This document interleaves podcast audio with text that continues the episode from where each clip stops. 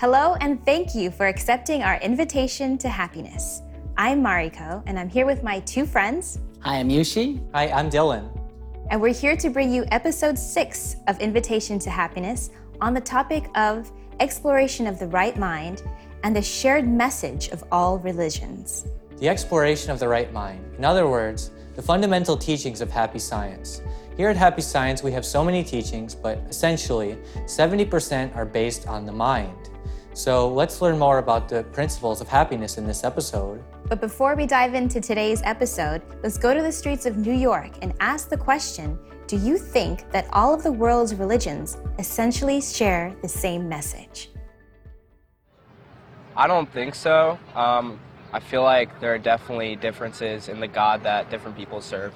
That seems unlikely, but I don't know. I think to some extent, yes. But the only time I think that's not true is when there are religions that um, it's more of a negative connotation where it's like you have to do this, otherwise you will be going to hell. Yes, I, if you look at most religion, they do all reference pretty much similar things. It's just that they try to get there in different ways. It's just a different era back then. The information couldn't really spread as well compared to now. Oh, wow, really interesting. Yeah, so many different yeah. I really like the last guy, what he said, that essentially it's all the same, just Yeah. different eras and times. Uh, Master once gave the comment it's like looking at a mountain from different angles, right? So it has different viewpoints, different characteristics, but it's the same mountain. But uh, my perspective is that all religions talk about the spiritual world. And of course, in Happy Science, Master Okawa has taught us so many teachings on the spiritual world, and that's like the common base, right? Without that common base, Happy Science won't be Happy Science. So, in the first lecture in today's episode, let us learn about the spiritual world from Master Okawa. Although people live in various regions, what people must do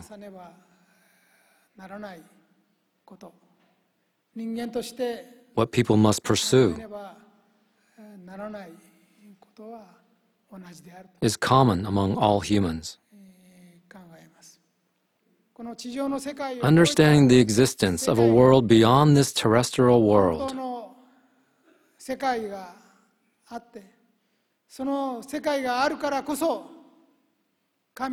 will lead you to understand the existence of God or Buddha.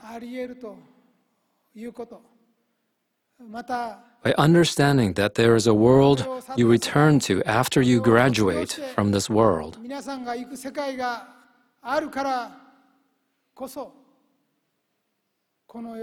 you would understand the great, great significance of the soul training you undergo on earth.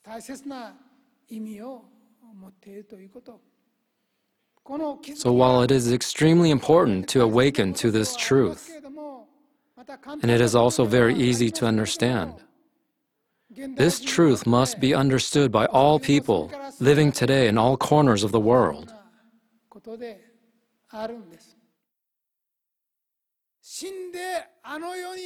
In short, the only thing you can take back with you when you die is your mind, your soul.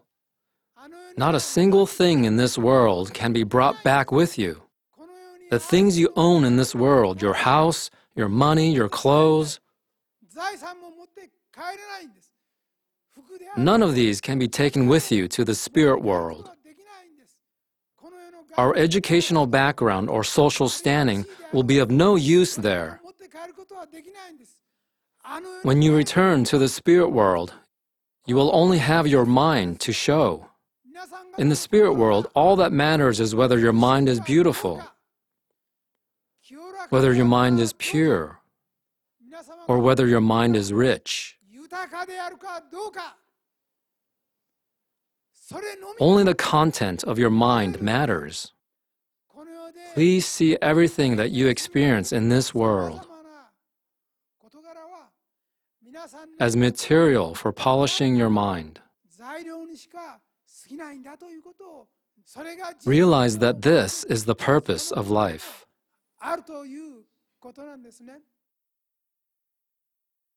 Wow, what a passionate message that Master has given us.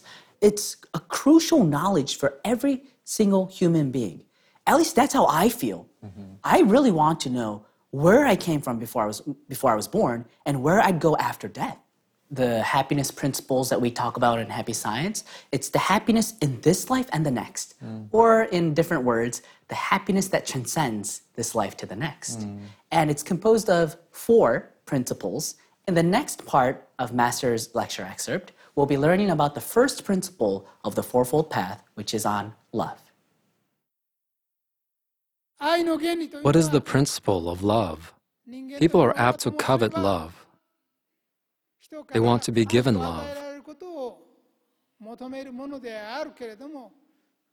I am teaching you that this is not the way to heaven.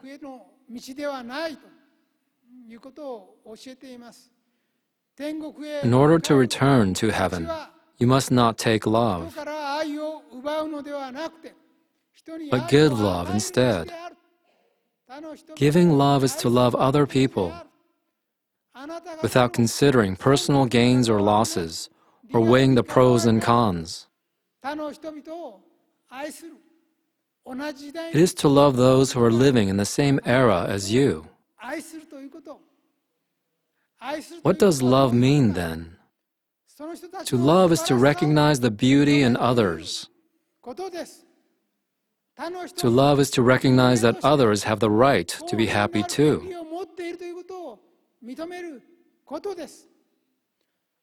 To love means to affirm that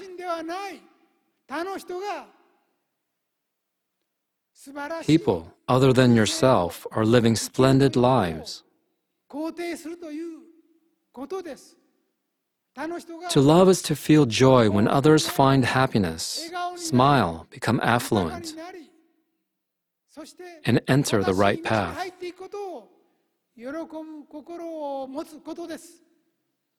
This is the principle of love. I, I, was suffering in love. Uh, there was someone I was in love with, and they weren't loving me back.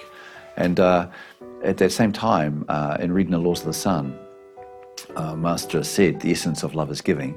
If you're suffering, it's because you're taking love.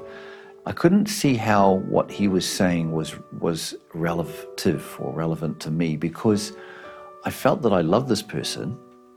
I remember this moment when I was trying to find the seed of my suffering since the essence of love is giving and, and suffering comes from taking love. And I thought I was just giving love. But then I heard in my mind the words that I was saying about this person. I said, I just want us to be together. Right? But I thought, I want us to be together. I want. Even if I want you to be happy, that's still wanting. I'm wanting something, you know? So in this moment, I had a bit of a rebellious moment. I thought, well, I, I guess I was sick of suffering too. I thought, that's it. I don't care anymore. I don't care what she thinks. I'm just going to love her anyway.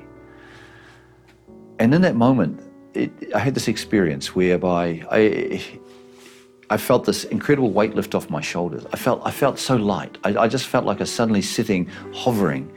I could really feel this incredible feeling of love pouring from my heart to this person. And I thought, I realized I don't need her to be in my life. It doesn't matter where she is, what she's doing, or who she's with. I just love her. And the feeling of loving her was so joyous. It was actually that feeling of love, the feeling of love for another person is what makes us feel so happy. This was the turning point in my life because I realized I'll never suffer again. The love that you learn at Happy Science is so deep, isn't it? You know, love, you're like, okay, I can love someone, I can be nice to someone, but it's so much more than that. Mm-hmm. And it's easy to give love when you're happy. But I think like the power of love comes out the most when you try to give love in the midst of your suffering. Yes, that's the challenge. It's the challenge, yeah. right? And that's the purpose of life. Right. How much can you love others mm-hmm. is like this homework that God is giving us in this world full of suffering. Mm-hmm. So the next principle is wisdom. So let's turn over to Master's lecture and learn about wisdom. Then what is the second principle, the principle of wisdom? It is to acquire the wisdom that can explain the relationship between this world and the other.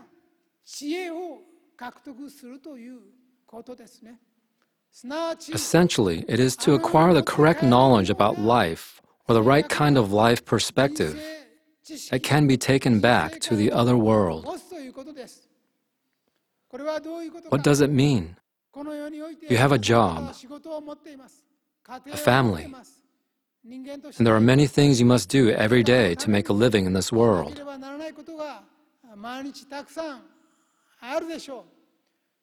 To have a spiritual view of life means to not be caught up in the busyness of life.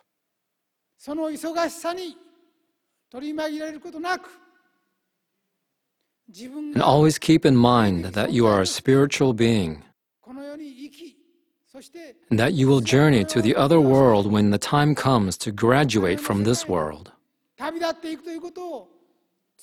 It is to live your life with this in mind. In other words, it means to look at how you are from the eyes of God or Buddha every day and see if you're living a right way of life. 毎日見つめる目を持ちながら日々を生きるということですね。そうした Acquiring the wisdom and intelligence that is rooted in the spiritual view of life. 知恵が知力が That is the principle of それが wisdom. 知の原理です。 You know, the master's teaching has been influenced me in many different levels, but I think right now, particularly, it is importance of faith. People with a faith is very different from the people without.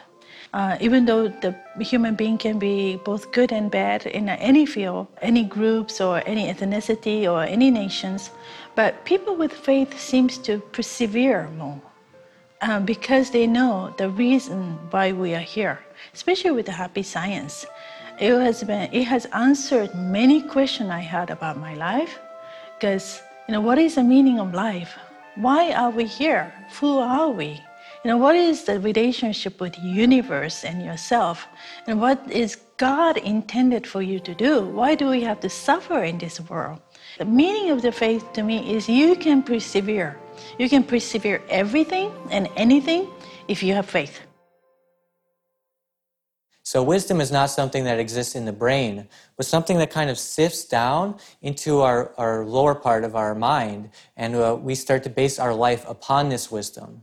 I think it's like to know your own good habits and your own bad habits is what helped me break away from my pattern of unhappiness. It's like Master's books are like a GPS guide to life. yes. a map. It's really incredible. It's not only me, but a lot of people, when they have a problem, they just grab a book, open it. It's like, oh my God, that answered my question. And here's the next one self reflection. Why is it important? Yes, we're trying to give love, we're trying to be as wise as possible, but we're humans. We make mistakes. But God, or Master Okawa, has given us teachings that we can be happy even if we make mistakes. So let's learn about the third principle of happiness self reflection. 3番目には反省の原理。 Third is the principle of self reflection. When you look inside a Catholic church, there is a room, a confessional. Here you would confess the sins you have personally committed and ask for redemption. At Happy Science, we teach that each person must reflect and repent for themselves on a daily basis. They must reflect on whether their thoughts, the things they did, or the words they spoke were right or wrong in light of Buddha's truth.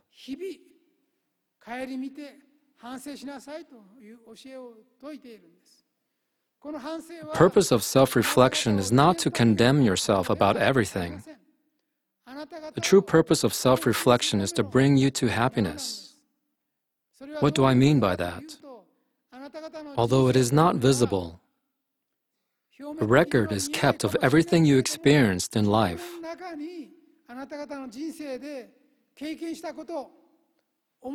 All the thoughts you had and all the things you did are recorded in your mind. You will see all this as if your life is shown to you like a movie in a movie theater. When you leave this earth and return to the other world, the people who are giving you guidance, and your parents, friends, and former teachers will come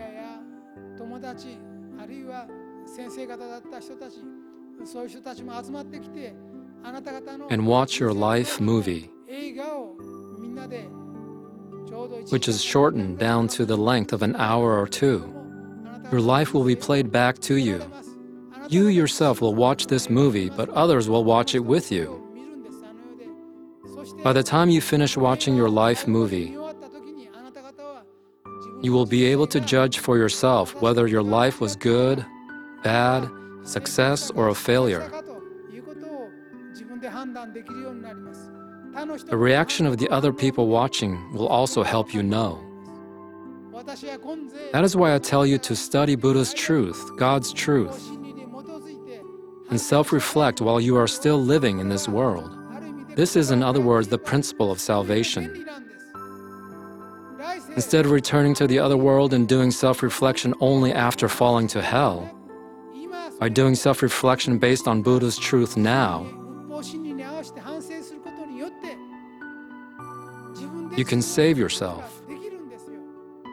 Furthermore, if you make efforts in this direction, then the angels, bodhisattvas, and tathagatas in heaven will come to extend you a helping hand.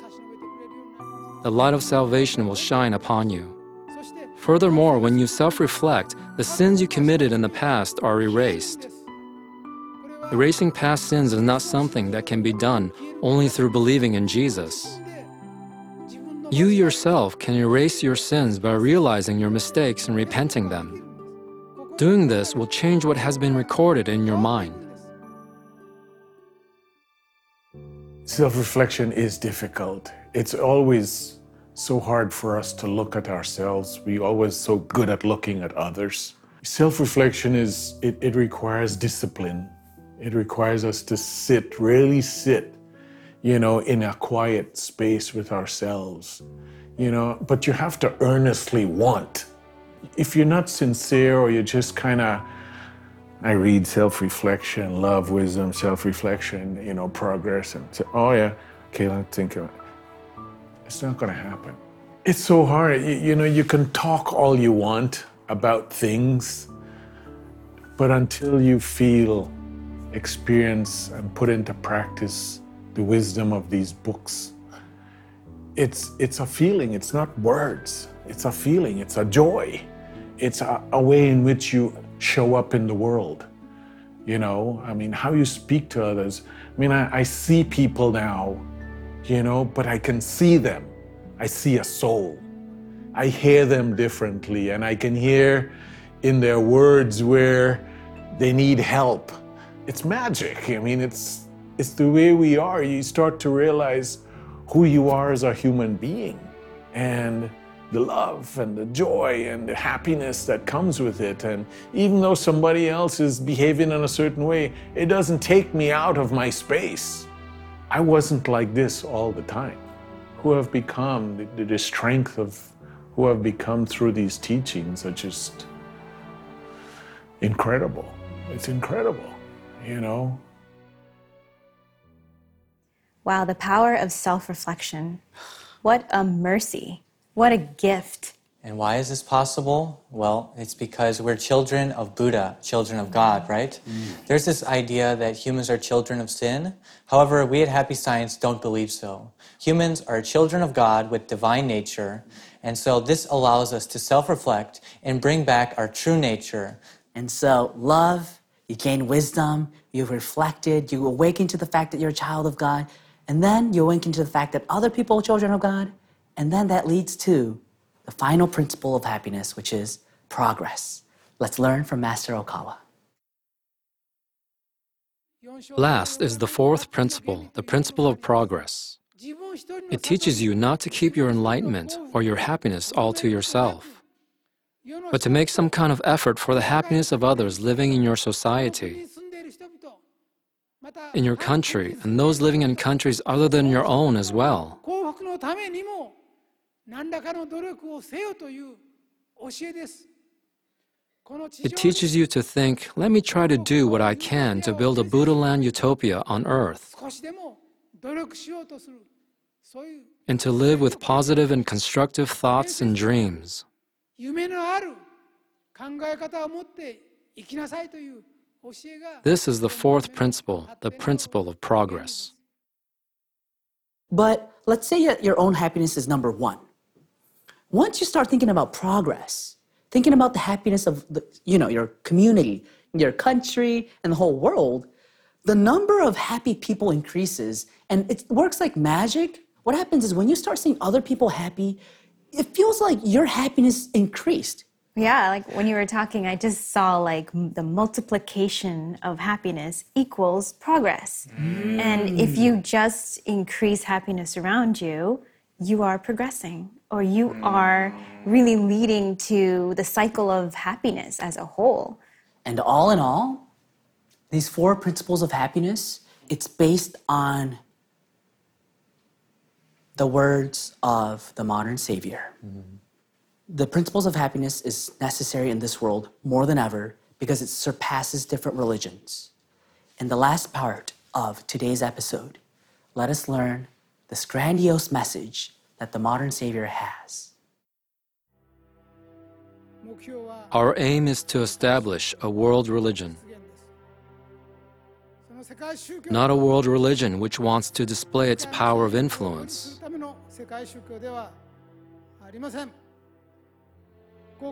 but a world religion that can be a force in saving the people of the world across borders.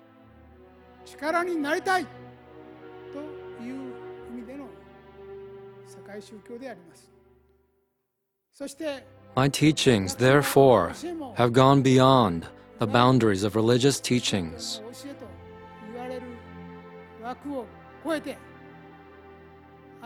To delve into every genre. This is because I believe that Happy Science's work is to resolve the problems of as many people as possible and guide the way towards the future. Happy Science is not a religion solely for the Japanese people. It is not a religion solely for the nation of Japan. It is a religion for the world. It is a religion for humankind. It is a religion for the earth. There is no other time to create the origins of a new civilization than now.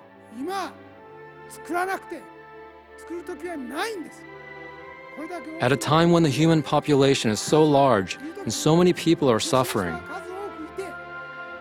and when the people who suffer, even in the other world after death, number in the billions,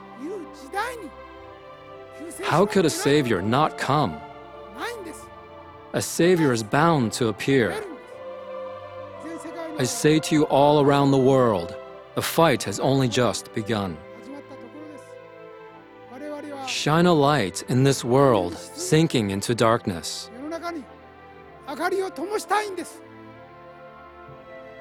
Hold high the bright torch of truth to light up the pitch black sea. Banish the darkness from this world. I wish to give as many words as I can, even a single word more, that will be of help to people.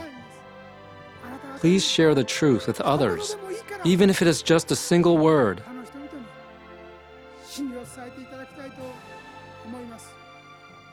The future of our dreams will surely open up from that first small step. Our individual steps may be slow. The work of one person may be small.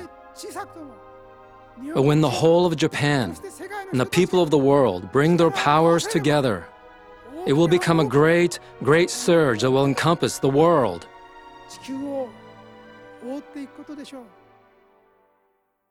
Um, when I saw this full lecture, which you can at our temples, the thoughts that were going through my mind back then, because I didn't have faith, right? Could this man be serious? But if I look at his facial expression, he is so serious. So then I'm like, wait, this is actually happening right now on earth? That a modern savior is born? It was just so absolutely real to me. And then a lightning just strike through my body. I was like, I have to join this movement. I, I can't be left out. And then I went to the Happy Science Temple and I met great friends. So it was the best decision that I've ever made in my life. It just made me recall that memory. Wow. It's so hard to really grasp it because it's happening now. As you said, it's unbelievable. But you, the feeling of not wanting to miss out and regret overcomes that. Because you know deep in your soul that you've been waiting for this moment. And it's so real. Can you believe it? If you think you can, we have a temple near you. So please contact Happy Science to learn more. If you would like to learn more about Okawa and the teachings of happy science, visit invitationtohappiness.org or call us at 929 323 4737. Once again, thank you for accepting our invitation to happiness. In our next episode, we'll be exploring how faith and wealth come together. I was waiting for this episode to come up. It's gonna be so exciting. Yes. So stay tuned and see you next time.